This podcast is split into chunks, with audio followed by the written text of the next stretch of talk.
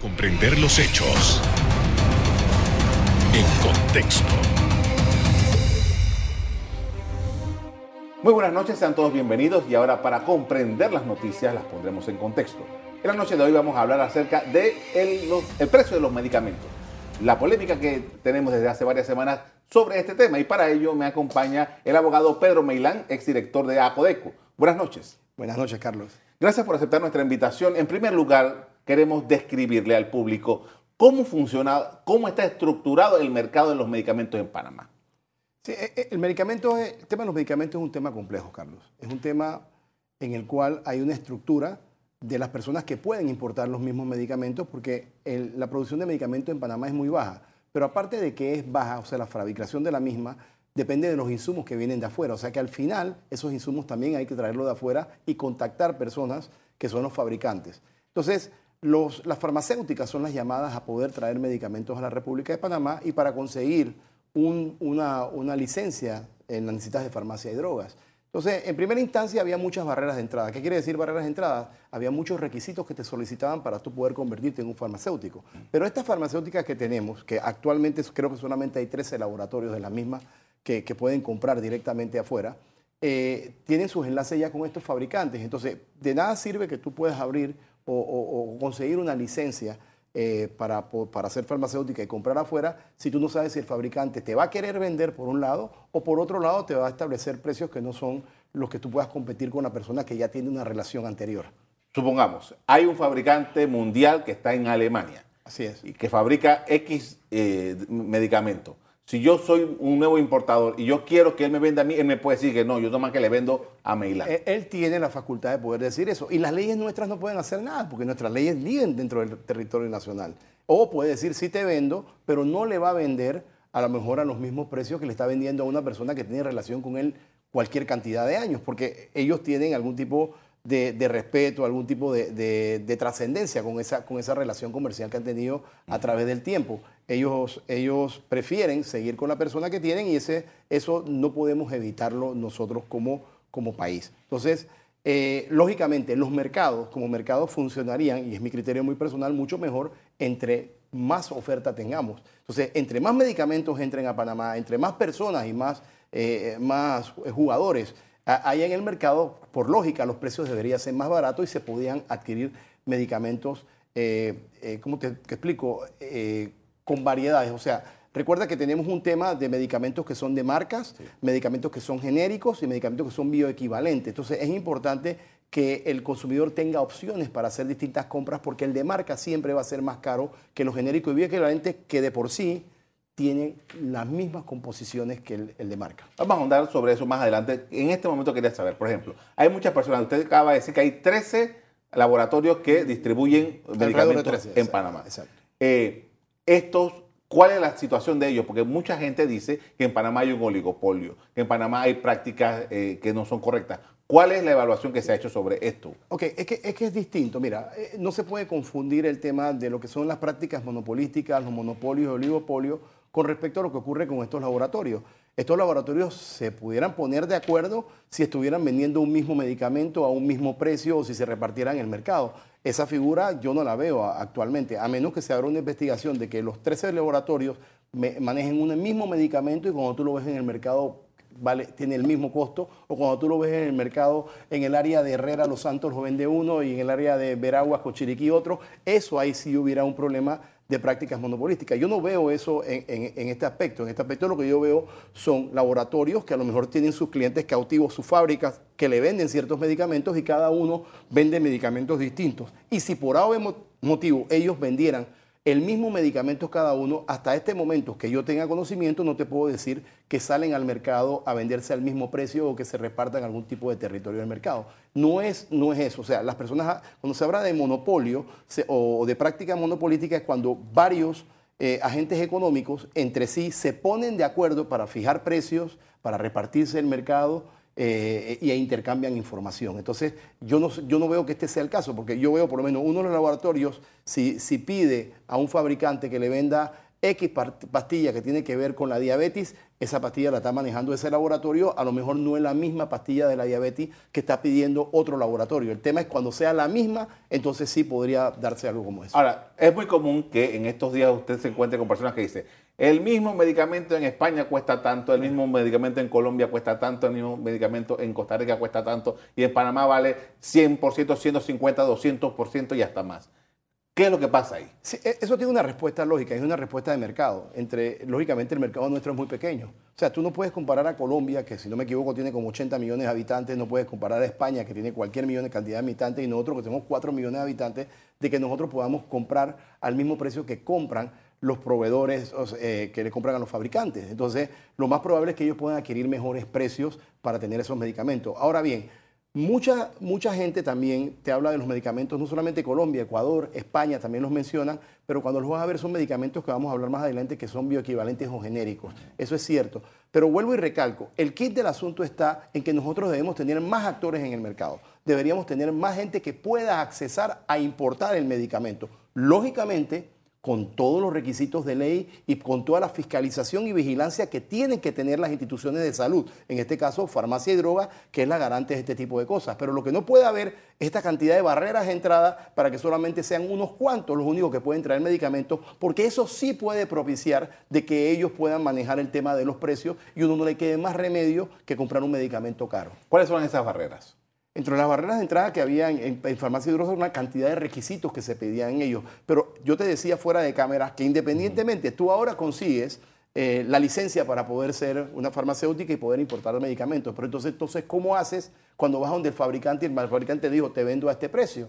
¿Por qué? Porque él tiene una fidelidad con el que le, está comprando de hace muchos años. Eso no lo, podemos, no lo podemos controlar nosotros. Entonces, el problema no es solamente tener la licencia, sino cómo consigues que las personas que producen estos medicamentos te den a ti precios para tú poder competir aquí dentro de Panamá con los que son las grandes farmacéuticas. Hay una cosa, por ejemplo, hablando sobre esta relación farmacia y droga importador.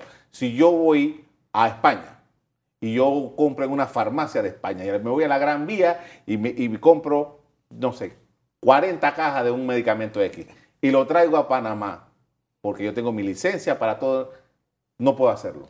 Eh, pues, si tienes la licencia para traerlo y cumples con todos los requisitos de importación, sí podrías hacerlo. Pero cuando tú lo vas a comprar donde lo compras, lo compras en venta al público. Claro. O sea, es más caro. Eh, claro. Entonces, cuando lo vengas a Panamá, yo no sé si el precio que vas a tener va a poder competir con el que tiene aquí una farmacia que lo compró a través de un farmacéutico, de una farmacéutica, pues, o un laboratorio. Entonces, e, esas son las cosas.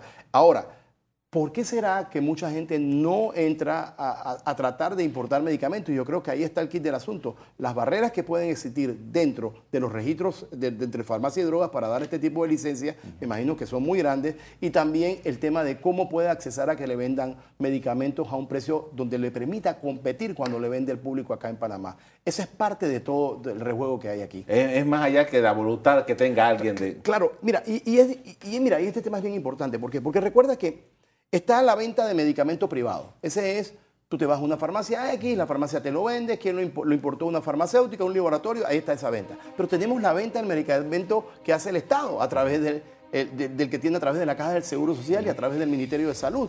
Entonces, el Estado también debería poder importar ellos directamente. Y fíjate, yo estoy seguro que como Estado vamos a tener una facilidad mm, eh, mucho más fuerte para poder competir o poder decir a un fabricante, yo necesito que tú me vendas, yo necesito que tú me hagas. Fíjate, eh, yo te explicaba también afuera de que hay ciertos tipos de medicamentos de enfermedades terminales y fíjate cómo funciona el mercado internacional. Y por eso es que hay, eh, eh, por ejemplo, en Naciones Unidas, a través de la UNTA, has hecho muchos estudios con respecto a las barreras de entrada que hay con los precios de los medicamentos que, se acaban de inventar. Entonces, en África, por ejemplo, el medicamento del SIDA se vende mucho más económico que en cualquier otro país porque África es un país pobre. Entonces, pero tú crees que la vida humana no es igual para todos y tiene un mismo valor. Entonces, son cosas que hay que analizar. Vamos a seguir hablando de esto después del cambio comercial. Al regreso seguimos hablando sobre la situación de los medicamentos. Ya regresamos.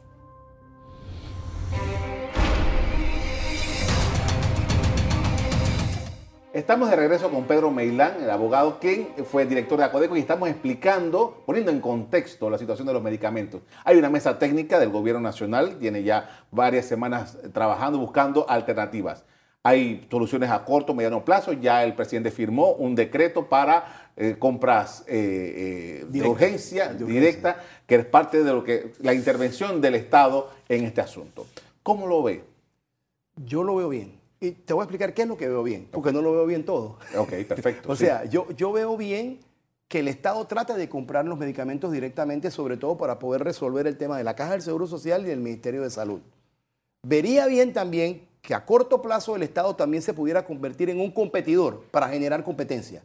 Claro, si el Estado puede comprar la suficiente cantidad de medicamentos, inundar el mercado no solamente para solventar lo que requieren sus asegurados, que por ley tiene que dárselos y son dineros que cada uno de nosotros estamos pagando mensualmente, y el Ministerio de Salud a través de, los diferentes centros de salud en los cuales manejan medicamentos, y quedarían medicamentos para abrir farmacias populares, excelente, porque estoy seguro que el Estado no va a tener ganancias sobre ese medicamento. El Estado va a, si fuera yo o, alguien, venderlo a costo, porque es para, el consumo de, de los ciudadanos. Si nosotros podemos lograr que esos medicamentos lleguen mucho más económico al ciudadano, a los que venden caro y que están ganando porcentajes muy altos por arriba, para poder competir tienen que bajar precios. Es la única forma. Y mira, esto está probado. ¿Por qué tú crees que hay establecimientos que pueden bajar dos días a la semana 20% o 25%. ¿Por qué tú crees que hay farmacias que bajan durante los siete días de la semana 25%? Porque realmente sí existe la posibilidad de que ellos sigan teniendo ganancias bajando esos porcentajes. Entonces yo veo positivo esto. Lo que no veo positivo es que tú me digas a mí en muchos de los proyectos que vi que para tú poder pedir los medicamentos directos, tú tienes que hacer una, de, aquí lo tengo, declaratoria de desabastecimiento.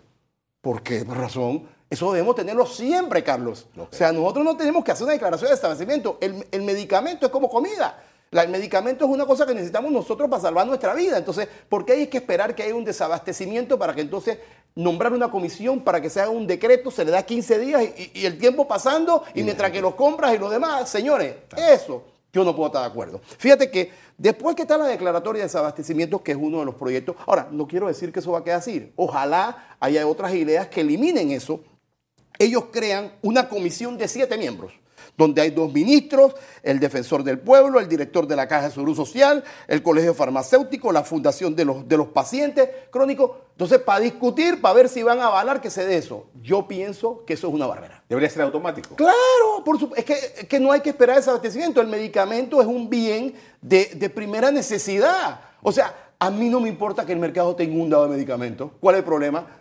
Porque yo tengo que esperar que se inunde de medicamento, que haya un sobreexceso de medicamentos para que yo, o, que no haya para pedirlo, que haya, que haya. Y e, ese es el tema, Carlos, que el que quiera traer lo trae, cada uno trae a su riesgo y cada uno eh, verá las fechas de vencimiento y más o menos la salida de cada uno de ellos. Por eso es que yo en esta parte no estoy de acuerdo. ¿Por qué? Porque, porque yo tengo que esperar que ocurra algo para yo reaccionar. Si abres el mercado, no tienes por qué tener eso. Hay un principio aquí y es que yo como ciudadano tengo debo tener acceso a los medicamentos. Claro, claro. Entonces tú me vas a decir, y el momento que no lo tienes, por ejemplo, mira, yo veo, hay muchas cosas y lo que pasa es que no me quiero salir del tema. Por ejemplo, ahora mismo crearon que para que una persona que tiene una enfermedad que necesita la receta ahora ya no de un médico general, necesita la receta de un médico eh, especialista. especialista. Oye, y va a pedir la cita al Seguro Social y te la dan en siete meses. Entonces, ¿qué hace la persona en siete meses? No tiene la receta. Eso se debe automatizar. ¿En qué forma? Si ya tú tienes una receta de una persona que tiene problemas de corazón, todos los meses debería salir solita sin ningún médico ni nada. Eso es, eso es algo que, la persona va a necesitar el resto de su vida. Entonces, tú le metes este tipo de trabas que no tienen sentido y por eso vuelvo a esto. ¿Por qué hay que declarar de abastecimiento? Si el Estado tiene la obligación de tener esos medicamentos siempre aquí. Entonces, ¿por qué se desabasteció?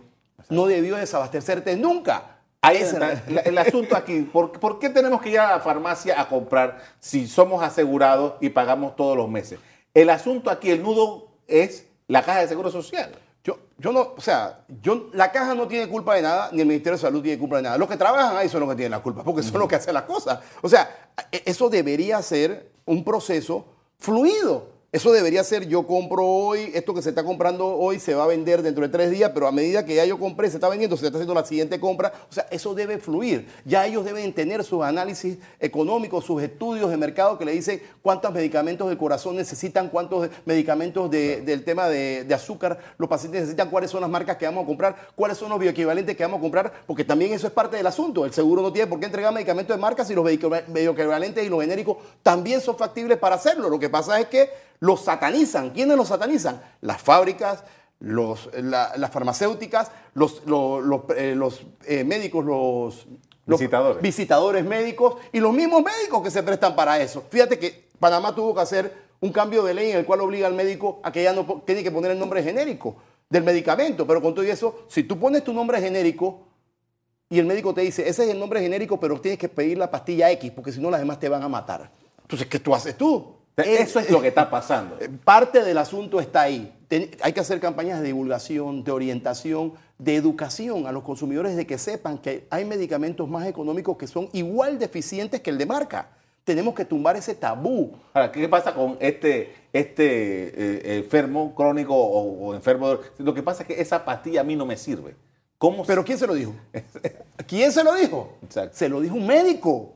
Porque él no puede sacar de la cabeza que esa no me sirve y la otra sí me sirve. Se lo dijo un médico. Aquí tienen que salir otros médicos a hacer las campañas de qué esos medicamentos son. Y el Seguro Social, y, que es el que hace las, compras en masa, tiene que educar a la población de que esos medicamentos son viables y que son lo que son. Ahí está la Nexium, es una pastilla que vale dos y pico de dólares para, los temas eh, gastrointestinales, pero usted puede comprar omeprazol muy barato. El ambrosol vale 5 dólares, pero el mucosolvan vale 15 y es exactamente lo mismo. El diclofenaco, ah no, te mandan a tomar cataflán. Y yo te lo explicaba afuera. En su tiempo fue la, la Tylenol, el Tylenol, pero eso es acetaminofén. Entonces, ¿por qué? Ya tú puedes comprar los genéricos porque son exactamente lo mismo. Esas campañas tenemos que hacerlas, Carlos. Tenemos que hacer entender al consumidor de que sí hay opciones, hay lugares más económicos. Esta, esta la campaña de Cabamet, que, inició, que todavía está en Acodeco, esa campaña antes era 40 productos, ahora hay 153 y las farmacias están obligadas a poner esos productos en lista para que el consumidor sepa cuál es la diferencia entre las distintas, entre el medicamento eh, de marca con todos los demás genéricos y las diferencias son grandísimas. Aquí yo traigo una tablita que tú viste antes, que si tú quieres más adelante lo podemos tocar. vamos a hablar de eso, pero antes de llegar allá, quería, quería eh, preguntarle, porque toda vez que hay una comisión que está trabajando en esto, eh, hay por lo menos como siete proyectos de ley en la Asamblea que quieren ver cómo mejoran esto. ¿Realmente es un tema de ley ¿O es un tema de, eh, resolver los problemas de esto que está descrito? Eh, todo el mundo en Panamá sabe que hay un problema con los precios de medicamentos. Todos sabemos que hay un problema. Y que, y como te digo, qué espacio más bonito para el político cuando hay un problema de querer figurar. Y por eso que tuviste siete proyectos de ley. Tú recuerdas hace muchos años estaba el proyecto de los historiales de crédito, se metieron seis proyectos historiales y tuvieron que unificarlo para que saliera el proyecto esto de la famosa APC. Aquí está pasando lo mismo. El problema es qué tiempo va a demorar eso acaban agarrar todos esos proyectos, lo mandan a una comisión y ojalá Dios quiera que no caiga en una subcomisión. Porque si cae en una subcomisión, ahí se murió.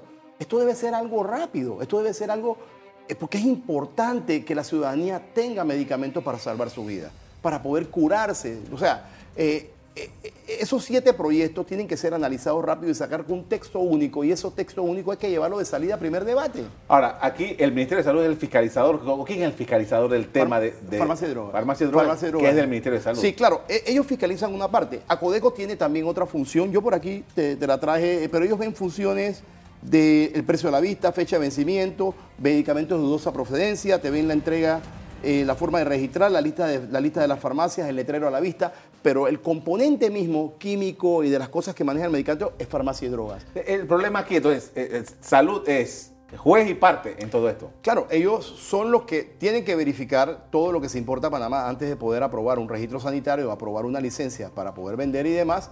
y son los que también dan la licencia a los que pueden comprar. O sea, esa es la realidad hay que acortar o hay que ir eliminando cosas que anquilosen o dilaten el proceso de que entren nuevos actores. También hay que acordar el proceso de la entrada de más medicamentos, ya sea genéricos o bioequivalentes, porque de esa manera, pero siempre y cuando, Carlos, y quiero decirlo claro, verificando bien que el mismo esté, esté, esté en buena forma y con todos los requisitos de ley. Con esto vamos a hacer otra pausa para comerciales. Al regreso seguimos hablando sobre los medicamentos. Ya regresamos.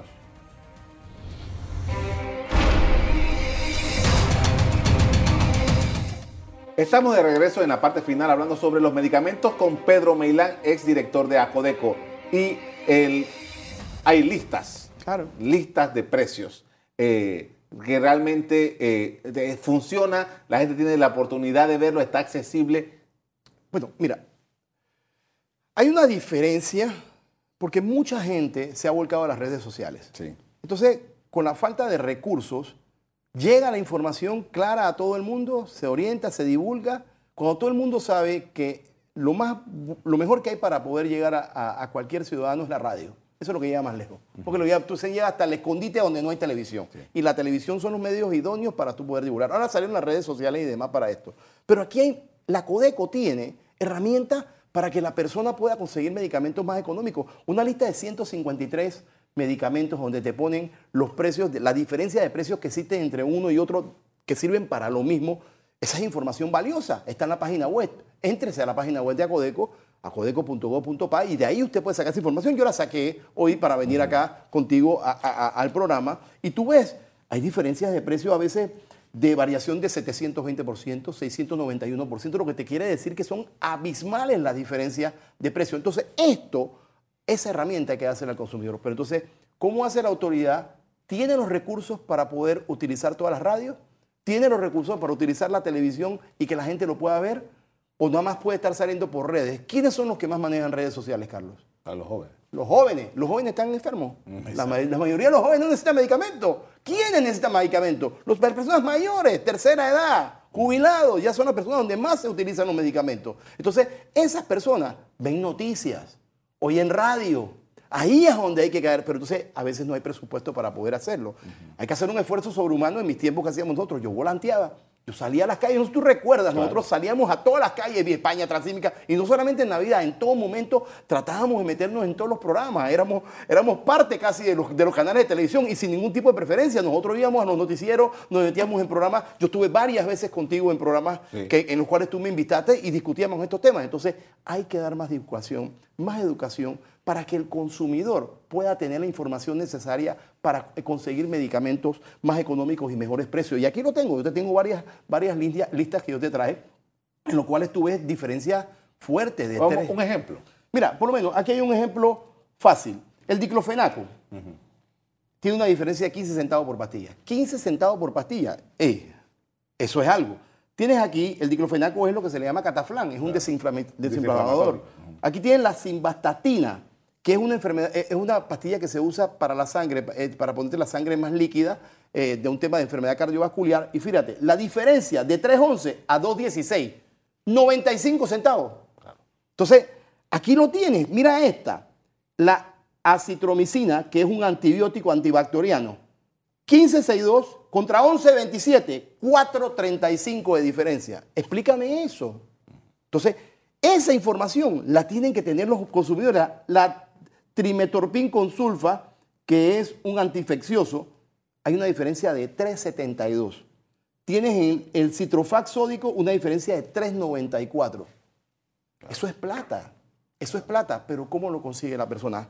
La lucha Codeco por lo menos hace que el farmacéutico lo tenga pegado. Es más, dentro de las obligaciones del farmacéutico, cuando él va, tú le llegas por una información, él debe decirte que existen otros medicamentos de, ciertas marcas que tienen precios más económicos. Nadie fiscaliza eso, es muy difícil fiscalizarlo. Tiene que hacer operativos encubiertos para ver si te lo dicen o no te lo dicen. Entonces, la única forma es pegar el letrero, pero el consumidor tiene que prestar atención. El consumidor tiene que aprender también a escuchar de que todo lo o sea, uno tiene una fe ciega en su médico. Pero si el médico trabaja para un fabricante, para una empresa, que, para, una, para una de las eh, farmacéuticas que vende medicamentos de marca, el, el Cebaí, que es el medicamento de marca, porque más lo mata. ¿Y eso es legal? Sí, por supuesto. Es que nadie se puede meter en eso. ¿Quién puede decir lo contrario? Él, es el que escoge donde compra. Yo te voy a dar mi ejemplo. Y siempre lo menciono, mi mamá Aquina, que siempre lo recuerdo. Mi mamá me cayó ocho años en cama, ya para las finales. Y, y mi madre tenía medicamentos de todo. Corazón, psicológicos, azúcar, eh, tiroides, de todo lo que tú te puedes imaginar. Tenemos como cuatro o cinco médicos y yo tenía que comprar los medicamentos mensualmente, a veces quincenal. Ponte que a mí me costaba mensualmente los medicamentos de mi mamá 500 dólares, porque todo no nos tenía el seguro. Cuando yo cambié a los medicamentos bioequivalentes y algunos genéricos, me salió a 200. Para que tengas una idea del ahorro que uno... 300 dólares menos. Menos o 250. Te lo digo yo, yo, esto yo lo viví en carne propia. Y mi mamá vivió lo que tenía que vivir. Lo que tenía que vivir. Ahí no, no hubo... Yo llegaba a la farmacia al principio y nada más eran los de marca los que me decían. Después yo empecé a consultar y, empecé a ver y empezamos a mover los medicamentos y mamá estuvo perfectamente bien hasta que el Señor la llamó. Que, en paz descanse, que haya en su gloria. Ahora, eh, ¿usted tiene fe o confianza de que de esta circunstancia que estamos viviendo ahora, con esta mesa, con todo este trabajo que se está haciendo y, estas leyes que se están proponiendo, vamos a ver alguna, alguna diferencia? Mira, yo espero que sí. Acuérdate que hay un poder muy grande. Acuérdate que el poder económico también presiona para su lado. Todo el mundo presiona a su lado. Pero yo espero que saquemos algo mejor. Fíjate, yo recuerdo cuando tuvo la, ley 1, que la manejó la diputada Balbina. la ley Balbina famosa. A ella se, se, le advirtió en un momento que esa ley, lo más probable, y ahí está el resultado. Después que salió esa ley, ¿qué pasó? Los medicamentos siguieron iguales, no hubo para ningún lado. Yo espero que en esta ocasión, ahora que hay eh, hay más medios, eh, la, información es mucho más rápida, todo el mundo está pendiente. Encontremos diputados que de verdad se paren y tomen una decisión. Si aquí nada más hay que abrir el mercado, señores, ¿por qué nada más tienen que haber tres, cuatro que son los que pueden importar medicamentos? ¿Por qué tiene que existir una declaratoria de desabastecimiento? ¿Por qué no podemos traer medicamentos siempre? Y el que quiera arriesgar en traerlo y si se vence tiene que votar lo que los vote es su problema, es su riesgo. Abran el mercado para que tú veas lo que ocurre. Pero ábranlo lógicamente, con responsabilidad, con fiscalización, que, la, que, que, farmacia y droga pueda fiscalizar y entregar, agilicen eso. Y si faltan recursos humanos para hacerlo, metan más recursos humanos. Esto es primera necesidad. Esto es una cosa para toda la población. Hay que ver cómo vemos el... Y te voy a decir algo, Carlos. Y es bien importante que se quede la idea. Si esto no mejora, Señores, y el Estado puede comprar directo. Abran farmacias populares y ustedes van a ver cómo en alguna forma ocurre lo mismo que pasó con el arroz con pita. Que empezó el arroz a bajar porque empezamos a competir con ellos. Es lo mismo, es el mismo efecto. Le agradezco mucho por habernos acompañado esta noche para hablar de este tema tan interesante y sobre todo tan ah, caliente en este momento. Muy polémico. Muchas gracias. Gracias a ti, Carlos. A usted también le agradezco por habernos acompañado en esta oportunidad.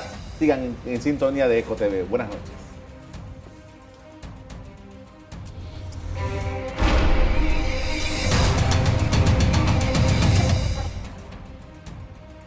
Revive este programa entrando al canal 1 de VOD de Tigo.